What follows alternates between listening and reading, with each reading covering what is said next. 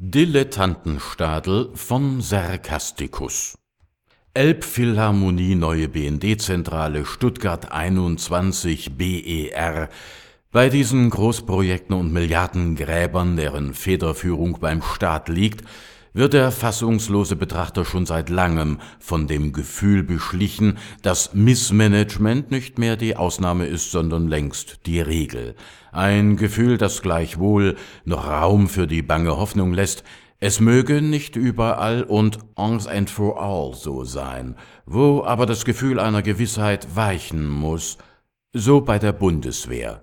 Da hat die zuständige Ministerin die 15 wichtigsten Rüstungsprojekte vom Transportflieger A400M bis zum Schützenpanzer Puma auf den Prüfstand stellen lassen und das Ergebnis überraschte, zwar nach allem, was aus diesem Bereich in den letzten Jahren ans Licht kam, nicht mehr wirklich, schlägt in Summa dem sprichwörtlichen Fass jedoch immer noch die Krone vom Kopf. Im Durchschnitt hinken die Projekte vier Jahre hinter der ursprünglichen Zeitplanung her und insgesamt werden sie bis jetzt 12,9 Milliarden Euro teurer als vorgesehen. Bei einem Gesamtinvestitionsvolumen von derzeit 58 Milliarden. Wer nun allerdings meint, dass solch exakte Bestandsaufnahme der Dilemmata beim Bundesverteidigungsministerium eine gute Grundlage für Regressforderungen gegenüber den Herstellern abgeben müsste, um wenigstens einige dieser Milliarden dem Steuerzahler zu ersparen, der liegt so weit daneben wie nur irgend möglich. Selbst bei hundertprozentiger Abweichung von geschlossenen Verträgen, der Schützenpanzer Puma zum Beispiel, wird nach aktuellem Stande mindestens doppelt so teuer wie ursprünglich vereinbart, kommen die Rüstungsunternehmen ohne Strafzahlungen davon. Das kann nicht sein? Doch, doch, denn die Verträge sind von der Beschaffungsbürokratie des BMVG so dilettantisch ausgehandelt worden, dass sie in der Regel keine Handhabe für Regressansprüche bieten.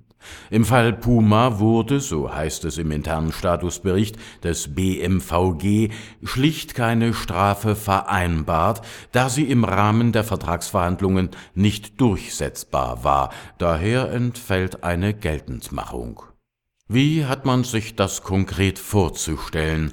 Hätten die Rüstungsschmieden Rheinmetall und Kraus Maffei Wegmann auf das Puma-Geschäft verzichtet, wenn das BMVG auf der Vereinbarung von Vertragsstrafe für den Fall von Vertragsverletzungen bestanden hätte? Wohl kaum. Die Frage stand aber so vermutlich überhaupt nicht im Raum, weil es den Bundeswehrverhandlern, das legt die nachfolgende Äußerung eines BMVG-Sprechers nahe, in erster Linie um einen möglichst niedrigen Einstandspreis für das Waffensystem ging, da dies den Genehmigungsprozess nicht zuletzt dem parlamentarischen erleichterte. Dafür drückte man an anderer Stelle halt beide Augen zu. Der Sprecher sagte mit Blick auf die Zukunft, Zitat, wir werden gegenüber den Firmen nicht mehr auf Haftung verzichten, nur damit am Anfang der Preis etwas gedrückt werden kann. Zitat Ende. Vom Transportflieger A400M steht der Bundesluftwaffe Jahre nach dem vereinbarten Liefertermin immer noch erst eine von 53 georderten Maschinen zur Verfügung. Wiederholte technische Probleme haben für Verzögerungen gesorgt. Vor allem aber hat der Hersteller EADS während der Entwicklungsphase des Projektes zahlreiche Ingenieure zum ebenfalls kriselnden Passagierflieger A380 abgezogen. Das BMVG hatte keine vertragliche Möglichkeiten, dies zu verhindern. Der dadurch bedingte Zeitverzug hat sich auf mittlerweile vier Jahre summiert. Apropos Zeitverzug. Rekordhalter ist der Transporthubschrauber NH90. Dieser Drehflügler hat es mittlerweile auf zehn Jahre gebracht. Und billiger ist das Projekt dadurch auch nicht geworden. Die Mehrkosten liegen bei bisher über einer Milliarde Euro.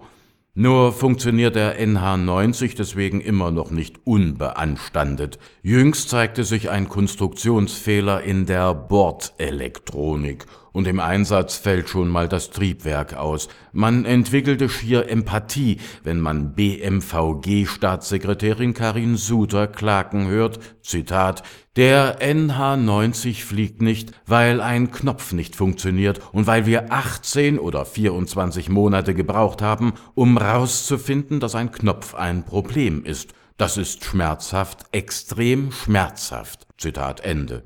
Noch schmerzhafter dürfte allerdings sein, dass Experten der abgeleiteten Marineversion MH90 gar die Eignung absprechen, übers offene Meer fliegen zu dürfen. Wegen all dem in die Verträge zu schauen, ist jedoch nicht zu empfehlen, denn deren Gesamtbild kann nur als undurchschaubar beschrieben werden oder im nicht ganz so verständlichen BMVG-Bürokratiesprech infolge der interdependenten nationalen und internationalen Vereinbarungen könne, Zitat, mangels einer durchgängigen Datenbank keine Transparenz und bruchfreie Bearbeitung sichergestellt werden. Zitat Ende. Gilt das nur für den NH90 oder auch für das deutsch-französische Projekt Kampfhubschrauber Tiger?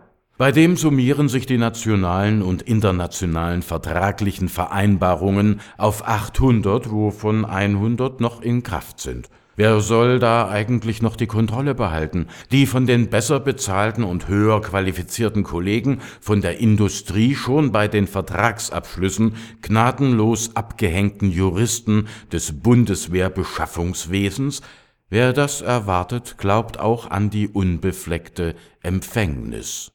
Ein Fazit zum Thema hat Tobias Lindner, Verteidigungsexperte der Grünen, im Bundestag formuliert. Zitat Wenn Firmen kaum Strafen bei Minderleistungen fürchten müssen, dann muss sich Ursula von der Leyen auch nicht wundern, dass ihr die Industrie auf der Nase rumtanzt. Zitat Ende. Und apropos Firmen. Der Leiter des Berliner Informationszentrums für transatlantische Sicherheit und Blättchenautor Ottfried Nassauer hat kürzlich zusammengefasst, es sei, Zitat, nicht zu leugnen, dass unzureichende Entwicklungsleistungen, mangelnde Vertragstreue, zeitliche Verzögerungen und finanzielle Nachforderungen seitens der Industrie zu den wesentlichen Ursachen der Probleme im Beschaffungswesen zählen. Zitat Ende. Umso verwunderlicher ist es, was Nassauer aus dem Bändler-Blog O-Ton von der Leyen, wir müssen auch eine neue Fehlerkultur entwickeln, zu berichten wusste. Zitat Anfang des Jahres hat ein Dialogprozess zwischen Verteidigungsministerium und wehrtechnischer Industrie begonnen, der den Reformprozess des Beschaffungswesens beratend begleiten soll. In vier Gesprächsrunden zwischen Industrie, Bundeswehr und ziviler Beschaffungsbürokratie sollen bis zum Sommer Empfehlungen erarbeitet werden, wie die Rüstungsvorhaben der Bundeswehr effizienter und erfolgreicher gestaltet werden können. Erstaunlich ist allerdings, keine der Gesprächsrunden befasst sich mit der zentralen Frage, welche Veränderungen und Verbesserungen in der Industrie notwendig sind und welchen Beitrag die Hersteller dabei leisten könnten. Man hat den Eindruck, das Verteidigungsministerium erwarte von der Industrie, dass diese ihren Anteil an den Problemen selbst identifiziert und löst. Zitat Ende. Die Industrie zeigt jedoch, wie Nassauer konstatiert, dazu wenig bis keine Neigung, und das ist angesichts des bisherigen und allein ob der Beharrungskräfte der Rüstungsbürokratie wohl so schnell nicht eliminierbaren Dilettantenstadels im BMVG auch künftig kaum zu erwarten.